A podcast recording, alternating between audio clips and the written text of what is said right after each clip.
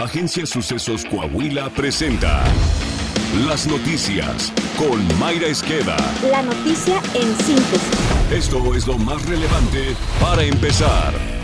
Este martes se viralizó el video de una maestra de preescolar cantando el tema Shake It Off de Taylor Swift para calmar a sus pequeños alumnos mientras sonaban las ráfagas de metralla en las inmediaciones de una zona escolar, donde sicarios ejecutaron a dos hombres en Guaymas, Sonora.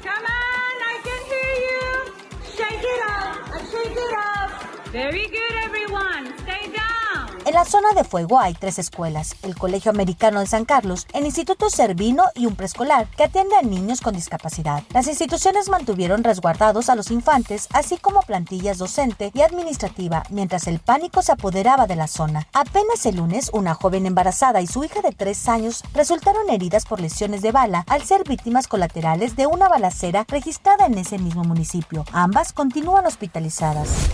Al igual que en Sonora, Zacatecas no para en materia de hechos delictivos. A punta de metralleta, 15 turistas de Aguascalientes fueron asaltados y bajados de la camioneta Sprinter en la que viajaban por la carretera en Fresnillo, la cual posteriormente fue incendiada. El chofer de la unidad dijo a Grupo Reforma que los hechos se suscitaron ante la presencia del ejército, cuyos soldados, además dijo, se negaron a trasladar a los turistas a un lugar seguro.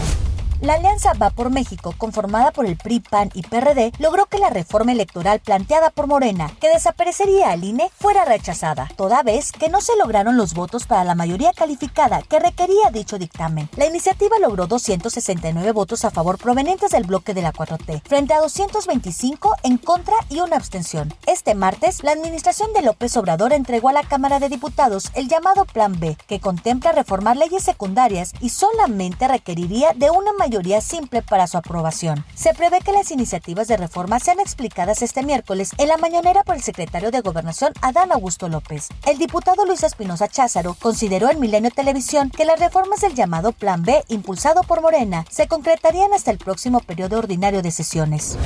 Cinco ministras y ministros se registraron formalmente para buscar la presidencia de la Suprema Corte de Justicia de la Nación, de acuerdo con el micrositio del máximo tribunal en el que se exponen los currículums y proyectos de cada uno de los aspirantes. Las dos ministras que van a buscar la titularidad del Poder Judicial de la Federación son Yasmín Esquivel Moza y Norma Lucía Piña Hernández, mientras que los tres ministros que aspiran al mismo cargo son Alfredo Gutiérrez Ortiz Mena, Javier Laines y Alberto Pérez Dayan.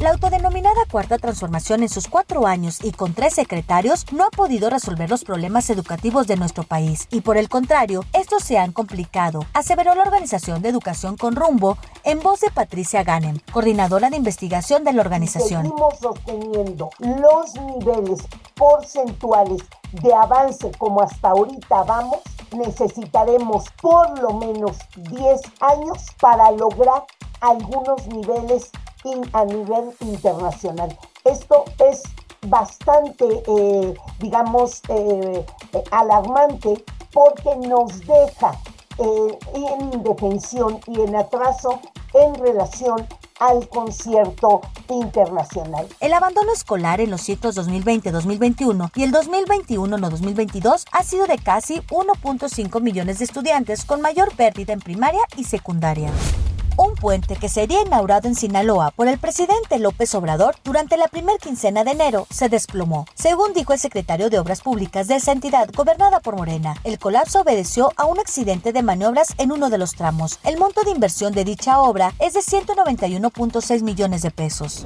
Internacional. La vicepresidenta de Argentina, Cristina Fernández de Kirchner, fue condenada a seis años de prisión por corrupción. Además, la exmandataria y también ex primera dama fue inhabilitada para ejercer cargos públicos de manera permanente. Coahuila. Coahuila cerrará el 2022 con los más altos indicadores de empleo formal, resaltó el gobernador Miguel Ángel Riquelme Solís. El gobernador expresó que en lo que va del año, la tendencia en cuanto a la creación de fuentes de trabajo se ha mantenido al alza y de acuerdo con las cifras del IMSS, noviembre reportó 1.631 empleos adicionales que representan un global de 52.053 puestos de trabajo, lo que le permite conservar el sexto lugar y consolidarse dentro de los estados líderes en este rubro. En la entidad, apuntó Riquelme Solís, país, se han creado 60.840 empleos por encima de los perdidos durante la pandemia. Recordó que ello se logró gracias a la alianza de su gobierno con todos los sectores de la sociedad. Saltillo. El alcalde José María Sillar presentó y dio inicio a la entrega de la tarjeta poderosa, dirigida a mujeres saltillenses, quienes tendrán la oportunidad de acceder a más de 600 descuentos en más de 250 negocios y comercios participantes. Chema Frausto, acompañado por su esposa Beatriz Dávila, presidenta honoraria del DIF Saltillo, destacó que se beneficiarán a más de 30.000 mujeres con este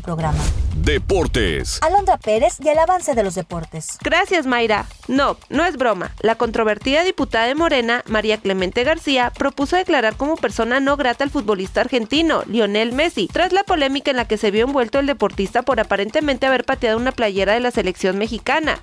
En la Gaceta Parlamentaria de la Cámara de Diputados, la diputada morenista publicó un punto de acuerdo en el que se exhortó a la Secretaría de Relaciones Exteriores a declarar como persona non grata al ciudadano de nacionalidad argentina y española Lionel Andrés Messi. En nuestro podcast deportivo le daré los horarios de los cuartos de final de Qatar 2022 y qué equipo de la NFL despidió a su gerente general. Está usted bien informado. Sucesos Coahuila. Síguenos en Spotify, Amazon Music, Apple Podcast, Google Podcast, YouTube, Facebook, Twitter e Instagram.